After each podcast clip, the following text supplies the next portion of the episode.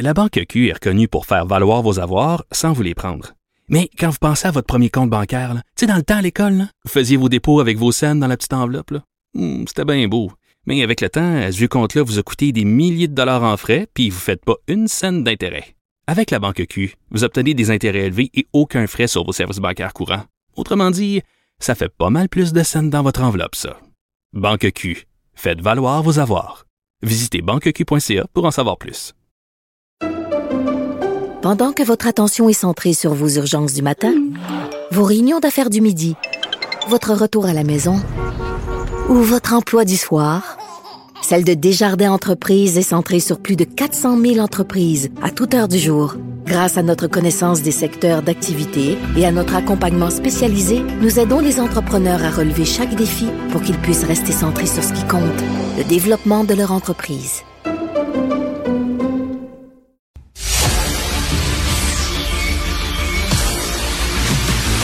Jean-François Lisée, On va juste dire qu'on est d'accord. Thomas Mulcair. Je te donne 100 raison. La rencontre. C'est vraiment une gaffe majeure. Tu viens de changer de position. Ce qui est bon pour Pitou est bon pour Minou. La rencontre. Lisée. Mulcair. Alors, Tom, est-ce que Justin va partir ou il va quitter? C'est la question que pose le magazine L'actualité aujourd'hui.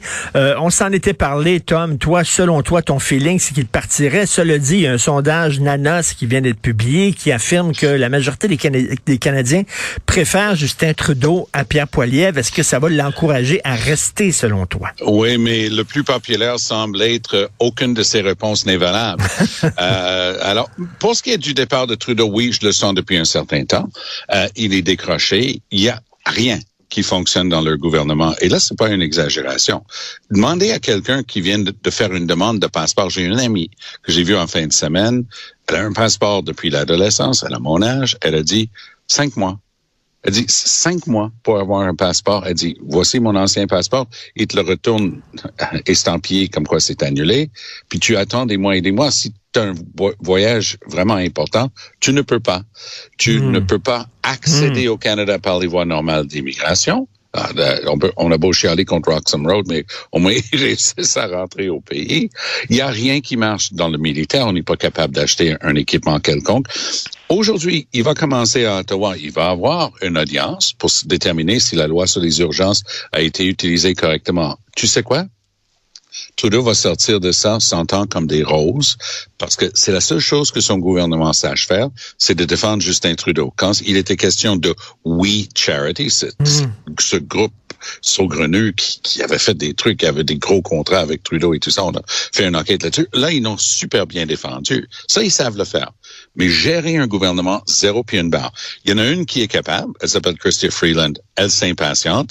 Elle donne des signaux comme quoi elle est prête à partir pour prendre la Ben barre oui, le temps. de l'au- de l'OTAN. Donc, ça voudrait dire que selon elle, Trudeau a décidé de changer son fusil d'épaule.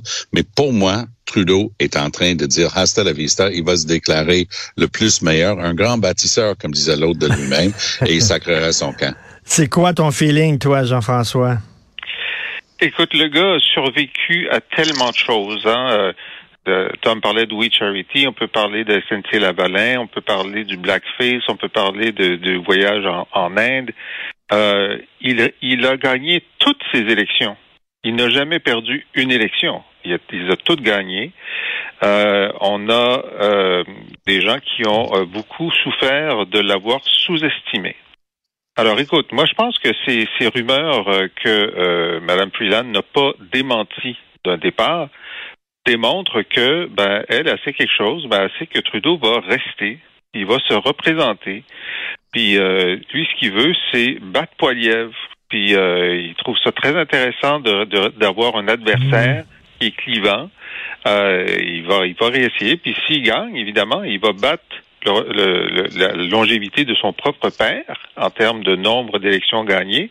Et il va être, je pense, dans les trois premiers ministres du Canada à avoir euh, réussi euh, à être élu quatre fois. Alors moi, je pense qu'il va rester. Euh, il a démontré que même, puis je suis d'accord avec Tom, je trouve que tout va mal dans son gouvernement. Il n'a pas l'air d'avoir beaucoup d'énergie. Il n'a pas l'air d'avoir beaucoup de nouvelles idées. Mais il, sait qu'il a du temps grâce à son, son accord avec euh, le NPD. Euh, ça se peut que ça dure jusqu'en 2025. Alors peut-être qu'il décide de, de, de, prendre son temps. S'il y a des nouvelles idées, il va les montrer l'an prochain. Euh, il joue la montre. Donc, euh, comme disait euh, Mark Twain, la nouvelle de ma mort est fortement exagérée, comme il disait. Euh, autre question que se pose le repris par Paul McCartney. autre question que se pose maintenant le National Post, est-ce que l'Alberta va être le nouveau Québec, Tom? Qu'est-ce que tu en penses? Pas vraiment, parce qu'il y a une grosse différence quand même. Écoute, faut pas sous-estimer Daniel Smith. On, s'entend. C'est une femme redoutable. J'ai eu l'occasion de la rencontrer. Euh, il faut, faut vraiment pas la sous-estimer, elle.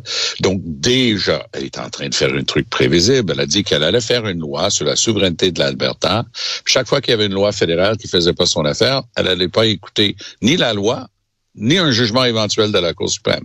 Déjà en fin de semaine, elle a dit, ben, c'était juste une blague quand j'ai dit que je suivrais pas la primauté du droit. Ah la Cour suprême, on va l'obéir. Donc, on voit la politicienne d'expérience qui a su dire exactement ce que son monde voulait entendre pour se faire élire comme chef du parti. Puis maintenant, elle va commencer à faire des choses un petit peu plus normalement. Soit dit en passant, pour ce qui est de Poiliev et ses folies à l'extrême droite, un certain Brian Mulroney qui n'a plus rien à gagner.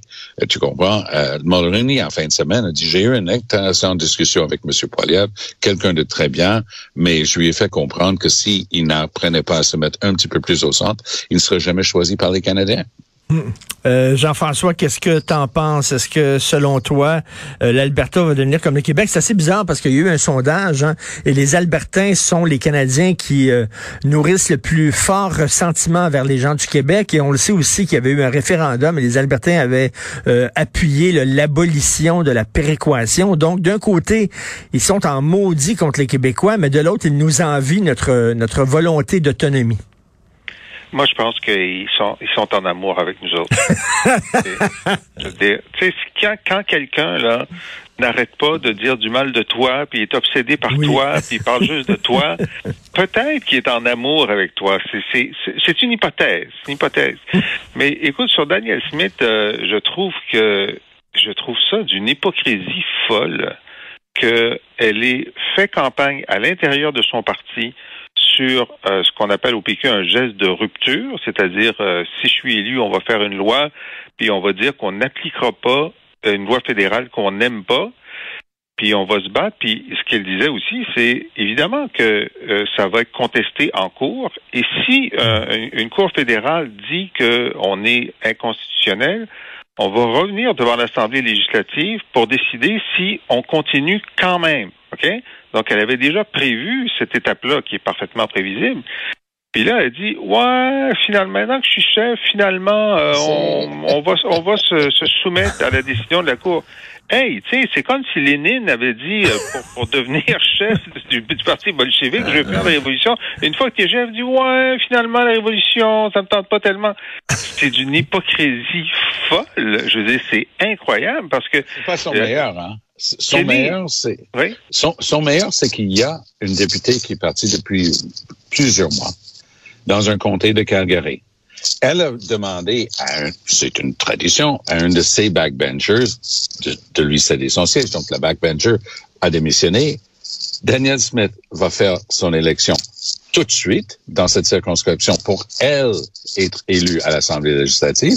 Mais le comté de Calgary, qui est vide depuis six mois, a dit, oh, vous savez, il y a une tradition, hein. Ça presse pas quand c'est une année électorale, donc je ferai pas l'autre élection partielle. Ça, ça prend du front tout le tour de la tête. Tout à fait. Jean-François, ça me fait penser à quelqu'un, mettons, je sais pas, là, pour se faire élire, dirait, tiens, on va changer le mode de scrutin. Et une fois arrivé au ah. pouvoir, il le change pas. Qu'est-ce que t'en penses? Ben, ben, oui, mais c'est la même chose. ce que j'allais dire, mais ça me fait penser à Renault O'Toole.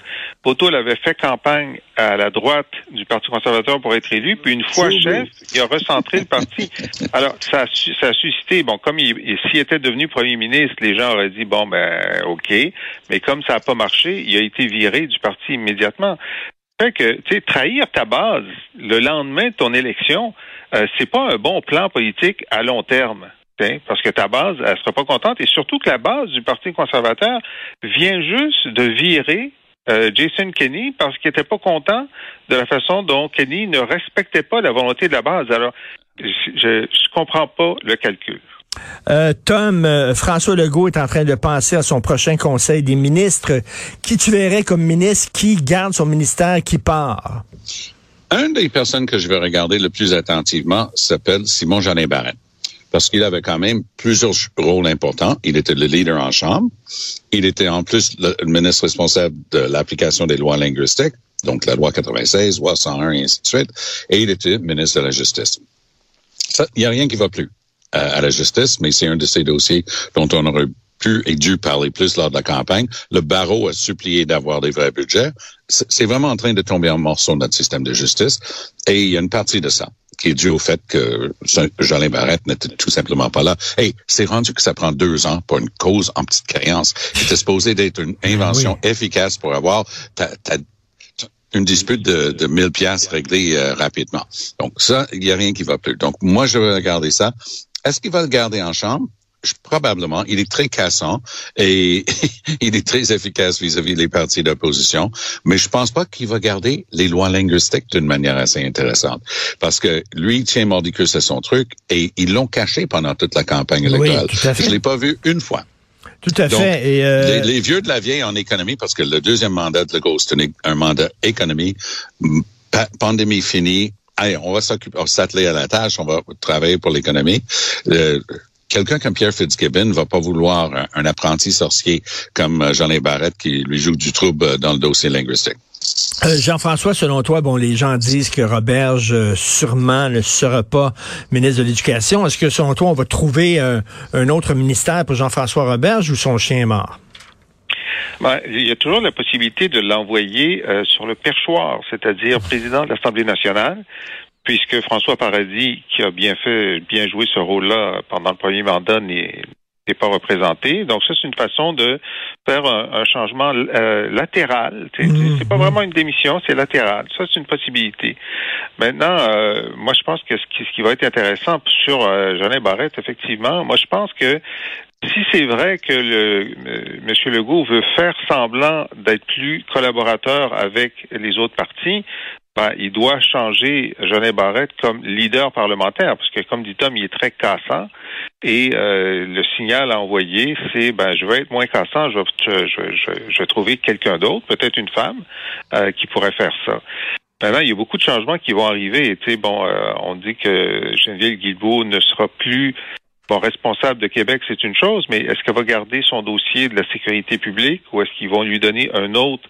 Il laisse entendre qu'elle va avoir un, mandat euh, assez lourd, mais ça, ça pourrait être l'éducation, en effet. Euh, la question hmm. aussi de Bernard Drainville. Moi, je sais que Drainville, il aime beaucoup les questions d'énergie. Alors, je pense qu'il se verrait à l'énergie. Euh, mais Julien, le ministre actuel, n'a pas démérité. On va voir comment qu'est-ce qui va se passer là. Puis il y a cette, cette idée que avec 40 euh, femmes sur 90 euh, députés, c'est clair qu'il peut faire, comme il avait fait au début, un conseil des ministres paritaire. Puis même s'il voulait, s'il voulait frapper l'imagination, il ferait un conseil des ministres avec une majorité de femmes. Hmm. Ça, ça serait une première. Et euh, Tom, Sonia Lebel, est-ce que tu la verrais dans un autre rôle? Elle est tellement bonne là ben où elle est. Parfois, il faut pas jouer hein, mm, avec mm. ces trucs-là. Il y a de la négo qui s'en vient. Elle est particulièrement efficace comme négociatrice. Elle a vraiment le tour. on peut étudier, on peut avoir de l'expérience, mais elle a le tour, c'est inné. Elle sait négocier. Alors moi, je toucherai pas à son rôle au Conseil du Trésor, loin de là, mais j'aime bien l'idée de, de Roberge à la présidence. Ça, ça reste une manière. Puis pour les gens qui connaissent ce rôle-là, on voyage un tout petit peu, hein. Puis on, on, on, a, on est des nananes à n'en plus finir. Alors, mais les homards, c'est fini là. Les homards, c'est dans le passé. Et en, terminant rapidement euh, sur la scène internationale, est-ce que les Iraniennes peuvent gagner? Est-ce qu'on va pouvoir voir, selon vous, la chute du régime des Mollahs? C'est la deuxième fois en c'est la deuxième fois en une décennie qu'il y a un vrai soulèvement populaire en Iran. Je ne pense pas que c'est éternel. Les moulins, ce, ce, régime théocratique en Iran, c'est pas perpétuel. Les jeunes sont impatients et impatientes. Euh, le fait d'avoir tué cette jeune femme-là a cristallisé l'opinion publique dans le monde entier contre l'Iran, mais surtout en Iran. On commence à voir un vrai soulèvement de, de résistance. Moi, je pense que tôt ou tard, il va y avoir un changement majeur. Euh, Jean-François. malheureusement, ça dépend de l'armée. Dans, hmm. dans, tous les cas où il y a des, des, des, révoltes euh, face à un régime totalitaire, ça ne peut marcher que si, à la fin, soit l'armée, les, les commandants, soit les soldats se révoltent et se, se s'additionnent aux manifestants. En ce moment, on n'a aucun signal de l'armée euh, de l'armée iranienne. On a quelques signaux. Euh, il y avait euh, des, des, des, policiers qui ont participé à une des manifestations ces jours derniers. C'est le premier signal. Moi, j'essaie de, de, regarder ça avec attention. Évidemment, l'armée va bouger si, dans un sens ou dans l'autre, s'ils considèrent que la situation est intenable. Là, si ça, ça devient, si c'est juste des manifs puis des gens qui qui klaxonnent à 9 heures le soir, c'est pas grave. Là, il y a hmm. euh, les travailleurs des raffineries qui se joignent au mouvement. S'il y a une grève générale euh, dans l'ensemble qui, qui bloque l'ensemble de l'économie, là, l'armée va, va sentir la nécessité de faire quelque chose, mais dans quel sens, personne ne le sait. En tout cas, c'est les Iraniennes se battent, elles sont extrêmement courageuses. Merci beaucoup à vous deux, Tom et Jean-François. On se reparle demain. Bonne journée. À demain.